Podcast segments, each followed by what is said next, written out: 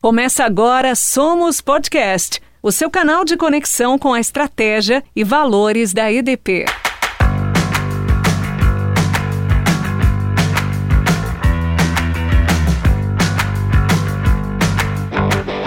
Olá, tudo bem? Está começando mais uma edição do Somos Podcast, o seu canal de conexão com a estratégia e os valores da EDP. Eu sou Regis Salvarani e hoje o nosso papo é sobre energia solar a energia da transformação vem do Sol. O Brasil entrou para o seleto grupo de países com capacidade instalada de energia solar acima de 10 gigawatts. O país aparece na 14ª posição e é o único país da América Latina no top 15 desse ranking. Para falar sobre esse assunto, temos dois convidados muito especiais aqui. Está com a gente o Carlos Andrade, vice-presidente de clientes da EDP. Olá, Carlos, tudo bem? Olá, tudo bom, Regis? Tudo ótimo. E está com a gente também o Dominique Chamal, que é diretor do Instituto EDP e responsável pela área de sustentabilidade da EDP. Olá, Dominique, seja bem-vindo, tudo bem aí? Olá, Regis, tudo bem? É um grande prazer estar com você e com o Carlos nessa conversa hoje. Então vamos começar com as apresentações informais que a gente costuma fazer aqui no nosso podcast pedir para o Carlos contar um pouquinho dele, da trajetória dele na EDP e alguma coisa diferente que as pessoas provavelmente não sabem sobre ele. Conta aí, Carlos. Muito bem, Regis. Eu estou já há 15 anos aqui na EDP. Aliás, 16, estou fazendo a conta errada. Eu entrei em 2005, quando a gente estava ali lançando as nossas ações no mercado, quando fizemos o nosso IPO. Passei por diferentes áreas, fiquei muitos anos na área financeira, Hoje sou membro da diretoria e responsável aqui por toda a parte de clientes, né, os clientes, chamados clientes não regulados, né, que não estão com a distribuidora, isso para energia solar, para mobilidade elétrica, para venda de energia no Mercado Livre e tenho também a área de, de inovação. A minha carreira, quer dizer, eu já estou com 58 anos, então 16 anos é pouco. Então, a minha carreira anterior, eu tive mais 17 anos que eu trabalhei em bancos. A minha vida, a minha vida pregressa foi toda em bancos, em bancos americanos morei fora do Brasil, morei nos Estados Unidos durante muitos anos, morei no México, morei na Venezuela, antes do Chávez ainda. E uma coisa diferente, que talvez muita gente não sabe, algumas pessoas sabem, mas outras, muita gente não sabe, que eu, eu adoro jogar basquete, adoro jogar basquete. Sou parte da equipe da EDP, que faz o. A gente tem um torneio anual, que obviamente o último foi em 2019, por conta da pandemia não tivemos mais, mas espero que no ano que vem a gente tenha. Tem o um torneio do SESI, das indústrias ali, aqui em São Paulo. Eu faço parte da equipe, sou, o, o, obviamente, o mais velho da equipe e, e entro ali, mas, mas adoro jogar basquete. Qual que é a sua posição, Carlos? Eu algumas vezes eu sou um pouco alto, mas não sou o mais alto deles. Né? É, a gente tem o mais alto do nosso time é o Marcinho da auditoria. O Marcinho é um cara grande, forte, então ele fica ali debaixo ali no garrafão. Eu quando o Marcinho não está, eu, eu faço esse papel ali de, de, ali dentro da dentro do garrafão. Bacana. Vamos ver se vamos saber se tem outro esportista aqui também na nossa conversa. Vamos chamar o Dominique Chimal. Dominique, conta um pouquinho para a gente do, da sua trajetória, do, da, do, seu trabalho na EDP e também da, da, sua atividade diferente aí que nem todo mundo conhece. Legal, Regis. Eu tenho dois anos e meio de EDP.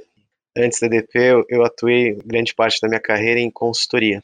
E sempre lidando com o tema da, que eu gosto aqui, que eu tenho hoje na EDP, que é o tema da sustentabilidade, né? olhando os aspectos sociais, ambientais, dentro da minha formação de carreira também acadêmica, eu trago né, uma formação em gestão ambiental, né, sou administrador de empresas, é, sou mestre em, em, sustentabilidade, com ênfase em cidades sustentáveis, e acho que o esporte também, né, algo diferente, não poderia ficar de fora desse tema, né, então eu gosto de um esporte que está conectado com o meio ambiente, com a natureza, que é o surf, que aliás com muito orgulho, né, campeão olímpico, né, então esse é o, é o esporte que eu, que eu carrego no meu hobby, vamos chamar assim, que poucas pessoas conhecem, saibam disso. Bacana. Então você é um cara bem conectado com a natureza mesmo, né? Sem dúvida, né? O surf ele é um esporte que se conecta com a natureza, né? Ele é, né? ele é ao ar livre, né? Ele tem elemento da água, do mar. Isso, isso é muito bom. É muito bom isso trazer isso para um hábito. Deve ser reenergizante, né? Falando em energia, então, eu quero perguntar para o Carlos na verdade, pedir para o Carlos falar um pouco mais sobre a energia solar, né? E porque agora essa fonte de energia está tão em destaque na estratégia da EDP Brasil? Muito bem, Regis.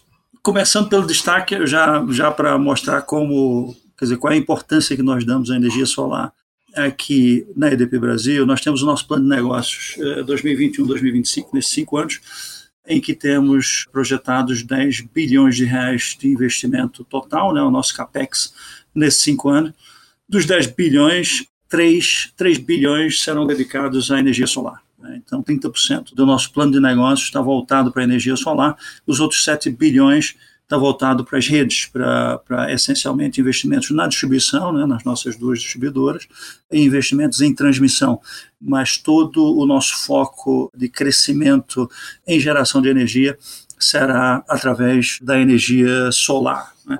O solar reveste uma grande importância, Regis, por todo o desafio das mudanças climáticas. São várias razões. Primeiro, esse grande desafio e o fato de que estamos em uma década de grandes transformações no setor elétrico, né, de, é da chamada transição energética.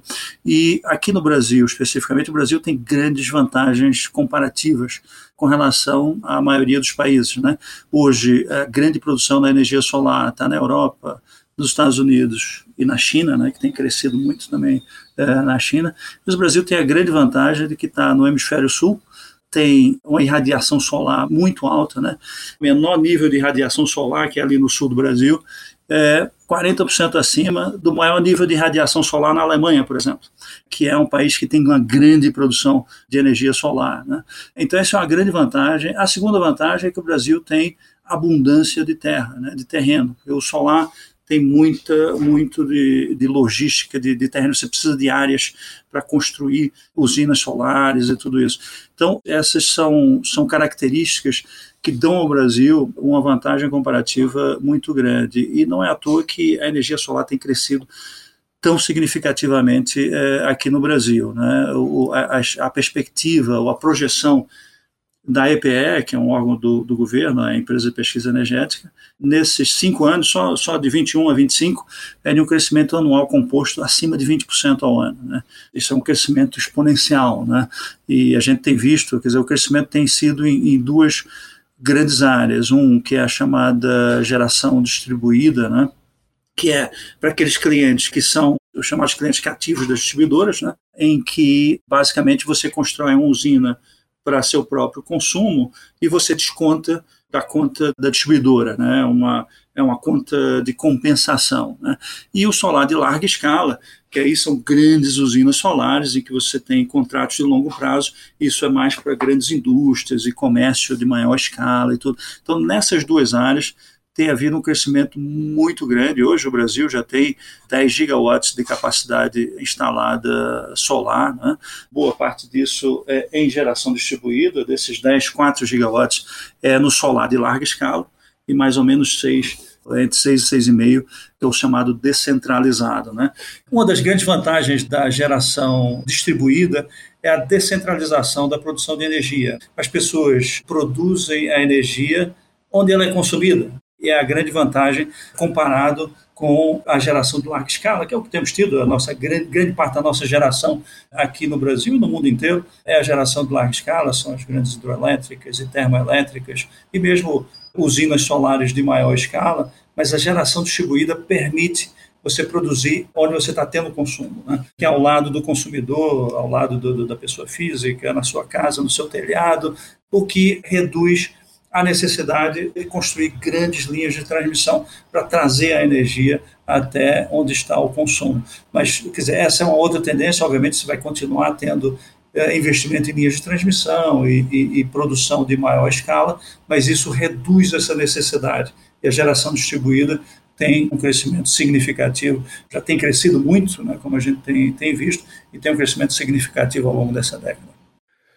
Bacana, é, é uma estratégia complexa, né? Envolve vários fatores, mas tem o fator ambiental, que é muito importante, que, e por isso eu queria pedir para o Dominique contar para a gente quais os impactos positivos da energia solar para o meio ambiente. Claro, Regis. É, a energia solar, ela é, de fato, um dos melhores exemplos né, de mostrar como é possível é, produzir energia limpa, né, barata e renovável. Né? Então, esse é o bacana, que a gente consegue trazer vários aspectos. O primeiro deles é a questão climática, né? a emergência climática. Né? Então, hoje, você usar o sol como uma fonte primária de geração de eletricidade, né? de fato é uma das formas mais eficazes aqui para a gente substituir né, aquelas economias baseadas em combustíveis fósseis, não renováveis, para uma economia de baixo carbono. Então é a melhor forma para a gente, é um, é um, é um fator fundamental para a gente poder amenizar os efeitos da crise climática. E com o aumento de portfólio de uma energia renovável, né, além do solar, eólica, você diminui a necessidade de acionar é, usinas termoelétricas, por exemplo, né, que são mais caras, que, são, né, que geram mais poluição para o meio ambiente. Isso é para já, né, precisa acontecer agora. Né. A, a ONU lançou algumas semanas atrás um relatório do painel intergovernamental da, da, das mudanças do clima, e mostrou que 2019 né, foi o ano que teve maior concentração de CO2 na atmosfera, se a gente comparar nos dois últimos milênios. Ou se a gente quiser ampliar um pouco mais, né, a última década foi a mais quente dos últimos 100 mil anos. Então, é, a energia renovável, a energia solar, ela, ela é essencial para a gente é, reduzir ou combater essa crise climática. A IDP como o Carlos trouxe, não fica atrás. Né? Então a gente tem esse impacto positivo. É, o, a proposta nos próximos cinco anos é de ampliação dessa energia. E aí eu trago números aqui. Né? Hoje, nossa EDP, nosso portfólio renovável é de 75%. A gente é, tem êxito aqui no plano de negócio da EDP de 1 giga pico nos próximos cinco anos, a gente vai de 75% para 81% de capacidade renovável. É, isso também, se a gente traz de impacto positivo para o meio ambiente, a gente está falando de quase 200 mil toneladas de CO2 equivalente evitadas. Então, o clima é um primeiro aspecto. Um outro aspecto também é que a gente traz a escala, essa questão continental. A eficiência, né, de você trazer a energia é, solar para próximos, locais próximos de centros urbanos, né, locais de consumos, isso você reduz perdas de transmissão, você reduz aquela pegada de carbono, né, que é o carbon footprint, e você também traz um, impacto positivo de inclusão, né, é, principalmente quando você fala dessa descentralização ou do off-grid, você fornece energia elétrica a comunidades isoladas, onde, né, onde ainda o desenvolvimento não chega. Isso a gente pode falar do sertão do Brasil, ou até mesmo os países remotos ou pobres da África. E tem acho que também mais dois aspectos que são interessantes, né? A energia solar, ela de fato, ela, você não tem um impacto ambiental na construção de uma planta solar. E esse exemplo, né? E, e, e, o Carlos trouxe essa questão de radiação solar. Elas, às vezes, ela coincide com lugares que você tem escassez hídrica, como por exemplo no Chile, né, onde você tem bastante sol ali, é, no deserto do Atacama, e você não tem é, natureza, né? Você não tem uma grande riqueza de biodiversidade. Isso ajuda. Né? A gente aqui cresceu muito no Brasil com as hidrelétricas que têm seu, seu desafio ambiental, impacto ambiental. Então você chega com um novo conceito, um novo é uma nova engenharia que você reduz seu impacto né, de grandes empreendimentos. Isso é muito bom. E tem um que eu acho que é mais interessante, é um benefício, isso é pouca gente conhece, o benefício da energia solar com segurança alimentar. Né? Então é um modelo emergente que vem surgindo no mundo afora. É o que eles chamam de dual use solar, né? ou, ou dual use farming, que significa né, agricultura de duplo uso. Né? Então acontece isso, por exemplo, na Inglaterra, tem muitos exemplos de a, a energia solar, uma fazenda solar, ela fica junto com a plantação de milho. Né? Então você está falando de segurança alimentar. Você tem nos Estados Unidos também uma referência que é o estado de Minneapolis, que lá você também traz é, plantio de mudas nativas, produtores de mel, junto com fazendas fotovoltaicas é, o estado de Massachusetts também, né, que traz, o próprio estado ele traz subsídios ou compensação extra se você usa o espaço de uma usina solar para você ter atividades econômicas. Então aqui, né, aí você traz atividades econômicas que sejam para agricultura, você tem aí a questão até de espaços de revitalização da natureza, de plantas nativas, você traz né, boas-vindas de voltas para a natureza à terra. Né? Então, que bacana, você tem soluções baseadas na natureza, mais a produção de energia renovável. Quer dizer, você não vai substituir uma área verde por uma área cheia de captadores de energia solar, né?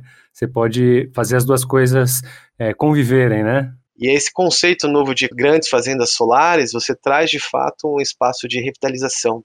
E não é à toa que você tem nesses, nos Estados Unidos, né, principalmente, e, e outros países, esse, esse incentivo né, de você conseguir é, otimizar o espaço, né, do, olhando várias funcionalidades. Isso é muito bom para a natureza. Bacana, bom para a natureza, bom para o ser humano. E a EDP criou também um programa de incentivo interno para que os colaboradores indiquem empresas que podem aderir à energia solar. Eu quero pedir para o Carlos contar um pouquinho para a gente sobre esse programa. Por que, que a EDP teve essa iniciativa, Carlos? A iniciativa assim, tem, tem, tem vários, uh, vários aspectos. Né? Nós, ou seja, o, o crescimento na energia solar, como eu comentei, é absolutamente estratégico para a EDP né, ao longo desses próximos anos, é, nesse, nesse ciclo até 2025. É, e por conta disso, nós estamos criando programas novos e, e inovadores, digamos assim, que levem ou que estimulem toda a empresa, né, a empresa como um todo, para se voltar para esse grande objetivo que é o crescimento na área da energia solar. Um desses programas é o programa Embaixadores Solar, como você bem eh, comentou. Esse programa, o grande objetivo é engajar os colaboradores da EDP com parte dessa equipe, digamos assim, que é a equipe EDP como um todo, que tem esse objetivo de de crescer, e é uma missão muito grande que nós temos, né, como eu já comentei, uh, de crescer ao longo desses anos na energia solar. E uh, por que não envolver todos os colaboradores, que é um pouco o objetivo desse programa. O programa Embaixadores Solar, ele está aberto para todos os colaboradores uh, da empresa para que indiquem para a EDP, para a própria EDP, para que tragam clientes para a EDP. Né? Quer dizer, nós estamos atuando basicamente na geração solar é, voltada para empresas, não é? incluindo pequenas e microempresas, e que as pessoas indiquem é, né, empresas que conheçam, é, empresas que fazem parte do seu bairro, né, a, a, padaria, o restaurante, a lanchonete, que conheçam ali no seu entorno, ou amigos que tenham, que tenham uh, empresas, ou empresas que conheçam, basicamente trazer para a EDP ou gerar oportunidades de negócio é, aqui para a EDP. Né? A pessoa traz, indica uma empresa e, se o contrato for fechado com essa empresa, o colaborador que fez essa indicação é remunerado. Né? Tem a remuneração, assim, tem vários, depois tem as regrinhas que, que estão lá bem definidas, mas a remuneração vai até 4 mil reais. Ela tem uma, uma escala, é, dependendo do tamanho da transação e outras coisas, mas pode ir até 4 mil reais. E o grande objetivo aqui é você, você colaborador, participar desse esforço, né? contribuir para esse esforço da EDP de crescimento na área solar, contribuir para os resultados da empresa, né? E contribuir para o meio ambiente. Né? Dar essa contribuição, ou seja, quanto mais operações ou quanto mais transações nós fizermos com essas empresas, né, nós vamos estar criando, descentralizando a produção solar e produzindo energia mais limpa. Então você contribui, você colaborador, contribui para a redução dos impactos que já temos, né, os impactos climáticos e tudo isso, contribui para o meio ambiente. Então, tem esses objetivos nobres, digamos assim: um, contribuir para o meio ambiente, dois, contribuir para os resultados da empresa e fazer parte do time EDP. Nós somos todos uma só equipe trabalhando conjuntamente para os resultados da empresa. Bacana, você falou sobre essa história de incluir também pequenas empresas, né, a lanchonete, a padaria, pequenos negócios. Eu quero perguntar para o Dominique qual é a importância das pequenas e médias empresas na estratégia da energia solar e também do, das pessoas, né, dos indivíduos na, na sociedade é, investirem nessa ideia. Oi, Regis. É, pequena e média empresa, sem dúvida, principalmente aqui no Brasil, a gente está falando de, um, né, de, uma grande locomotiva é, econômica. No Brasil, acho que tem até um dado interessante que em 2020, né, apesar da, da, da crise da, da, pandemia, vamos chamar da pandemia, você teve aí uma, uma inclusão de mais 600 mil inscrições, né, vamos chamar isso, né, de micro e pequenas médias empresas. Né? Então, só no Brasil a gente também tem mais, 11, mais de 11 milhões de microempresários, né? Isso mostra que a gente tem, né, o poder econômico, né, as oportunidades do negócio. Isso também fica é, numa visão de pequeno e médio e não, não só nas grandes empresas. Né? O Brasil é um país de uma dimensão continental, então né, a gente né, tem, sim, sem dúvida nenhuma, um nicho de olhar e formar e moldar esses pequenos e médios, é, essas pequenas e médias empresas é, é algo muito significativo é, para o negócio, para a energia solar, né? E vamos usufruir, né? A energia solar, né? Como, né? Ela pode vir de usinas solares, né? De fazendas fotovoltaicas, mas ela pode vir do teto, né? Coisa bacana, né? Tecnologia chegando em cima da sua casa, você pode ter uma geração de energia, né? E o individual, sem dúvida, né? A gente fala do individual, mas se é, a gente somar um por um nesse planeta, a gente está falando de 7 bilhões de pessoas. Né? E sem dúvida, se a gente trazer importância, né, ou educar essa sociedade em relação ao consumo consciente, ou melhor falando, consumo responsável, a, a gente traz tudo que é benefício para o meio ambiente. A gente mal sabe, né, mas um ser humano hoje intacto, sem fazer nada, né, um, vamos dizer, um rural, ele, ele, ele gera, ele consome meio quilo de lixo por dia, né, enquanto um habitante urbano, um quilo e duzentos por dia. Então a gente vai ter uma necessidade, sim, de moldar é, a geração futura, né? Se a gente pegar projeções daqui para frente, lá em 2050, a gente vai ter é, um, um, aumento na demanda né, de pelo menos 35% no consumo é, de comida, 40% no consumo de água e 50% no consumo de energia. Então, se a gente não moldar, se a gente não mostrar que existem fontes renováveis para essa sociedade, né, a gente não vai ter um caminho tão certeiro. Né? Cidades cada vez mais vão ser é, mega cidades, né? Então você vai ter também uma projeção de pelo menos 40 cidades no mundo, é, elas vão ter mais de 10 milhões de habitantes. Então é, essa equação é importante, né? De comida, energia e água. E que se, se a energia for renovável, né, de fontes limpas, melhor ainda, né? A gente consegue moldar aí uma uma sociedade é, para um caminho correto. E sustentável, né? Correto.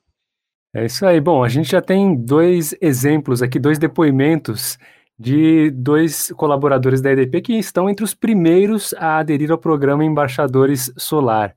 Bom, primeiro vamos escutar o depoimento do Danilo, da área de desenvolvimento de produtos e canais. Fala pessoal, tudo bem? Eu sou o Danilo, trabalho na área de desenvolvimento de produtos e canais aqui na EDP Smart e tenho orgulho de dizer que eu sou embaixador solar. Eu indiquei o condomínio que eu resido aqui em São Paulo, né? E eu sei que esse condomínio foi construído com toda a infraestrutura para receber um projeto de energia solar. Eles manifestaram total interesse. Eu nem, na verdade, nem precisei falar tanto dos atributos desse produto, porque é um produto que se vende sozinho. Mas eu falei para eles que a EDP é uma marca reconhecida globalmente nesse setor de energia, uma das maiores empresas de energia do mundo, e que a nossa solução traz é, economia, praticidade é, e principalmente sustentabilidade, né? E agora a gente ouve o depoimento do Rafael, consultor de gestão de pessoas. Eu indiquei um, um amigo que tem uma padaria, uma pequena padaria, fica ali na região da Paulista, e semana passada eu indiquei um amigo que tem um bar em Perdizes. Sem compromisso, os dois vão fazer um orçamento, a EDP, os profissionais da EDP vão entrar em contato com eles, e obviamente eles vão avaliar junto com a EDP se faz sentido ou não ter placa solar. Bom, então esses foram os depoimentos do Danilo e do Rafael, que estão entre os primeiros que aderiram ao programa Embaixadores Solar. E para terminar o nosso podcast, eu quero pedir uma mensagem final para o Carlos e para o Dominique. Vamos começar com o Carlos? Eu diria algumas coisas. É, nós temos, nós reunimos todas as condições para, ao longo desses próximos anos, é, liderarmos essa área de energia solar aqui no Brasil. Né? Feito um esforço enorme com as equipes. A, a nossa ambição é muito grande mas tenho a certeza de que nós conseguiremos chegar e até superar essa grande ambição que temos de liderar aqui a energia solar no Brasil ao longo desses próximos anos. Né? É, dois pontos só para comentar em termos de tecnologia, né, que eu não comentei muito, mas a gente tem, por exemplo, desenvolvimento, além da energia solar, do armazenamento de energia. Né?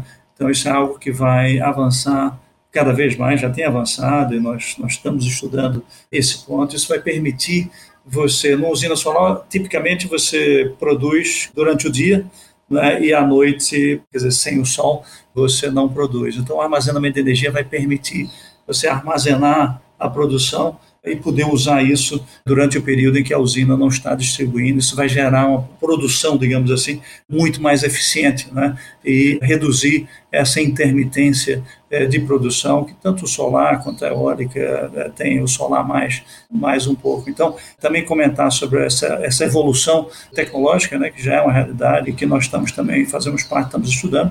O segundo é também com um ponto que o, o Dominique comentou e muito bem, sobre essa questão da, da agricultura, né?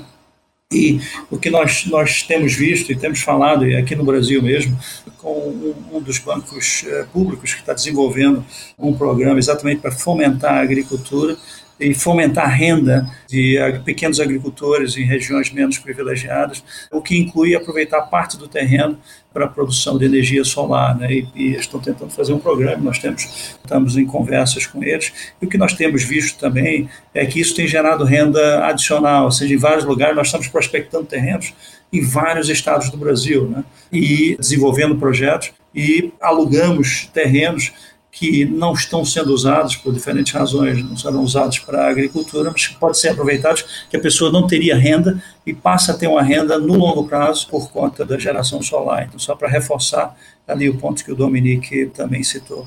Acho que é isso, Regis. Dominique, quer trazer sua mensagem final também nesse bate-papo sobre energia solar? Minha mensagem final, ela pode se resumir em oportunidade. Né?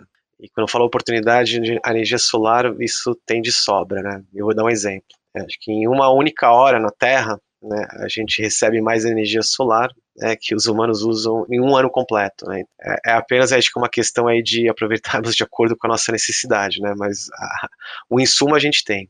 Né? E é uma mensagem também de oportunidade de dizer que é para a solução da emergência climática, né? E acompanhado de uma boa notícia, né? Então hoje, se você pegar é, os principais emissores de, de gás de efeito estufa no mundo, né? É, estamos falando de China, Estados Unidos, Índia, são aqueles que de fato estão liderando as instalações de instalações solares em larga escala. E o Carlos trouxe né, o armazenamento de energia como, como também um, fator, né, uma promessa, né? E lembrando que a energia solar também ela pode ser um insumo direto para outras tecnologias, como por exemplo o hidrogênio verde. Né, o hidrogênio verde que basicamente né, utiliza duas matérias-primas, que é a energia elétrica e água. Então aqui o Brasil ele tem um potencial grande de a gente falar de, de hidrogênio verde, importante passo aí para descarbonização, né, para ajudar aqueles setores, principalmente que têm dificuldade, né, que já são intensivos em emissões, como o setor de utilities. E, claro, né, para mensagem final de para você que é embaixador embaixadora dessa iniciativa, acho que vocês estão no caminho certo, né, a ideia é que que isso seja, é, que viralize, né? no bom sentido da palavra, né? que hoje ninguém quer falar de vírus, mas nessa, nessa jornada, nesse caminho, a gente quer de fato que seja exponencial e que seja compartilhado. E fico por aqui essa mensagem. Obrigada. Eu que agradeço a participação do Dominique Schmal, diretor do Instituto EDP e responsável pela área de sustentabilidade da EDP, e do Carlos Andrade, vice-presidente de clientes. Essa foi mais uma edição do Somos Podcast, seu canal de conexão com a estratégia e os valores da EDP, hoje falando sobre a energia da transformação que vem do sol, a energia solar. Eu sou Regis Salvarani, um grande abraço a todos e até a próxima edição do nosso Somos Podcast. Você ouviu Somos Podcast, o seu canal de conexão com a estratégia e valores da EDP.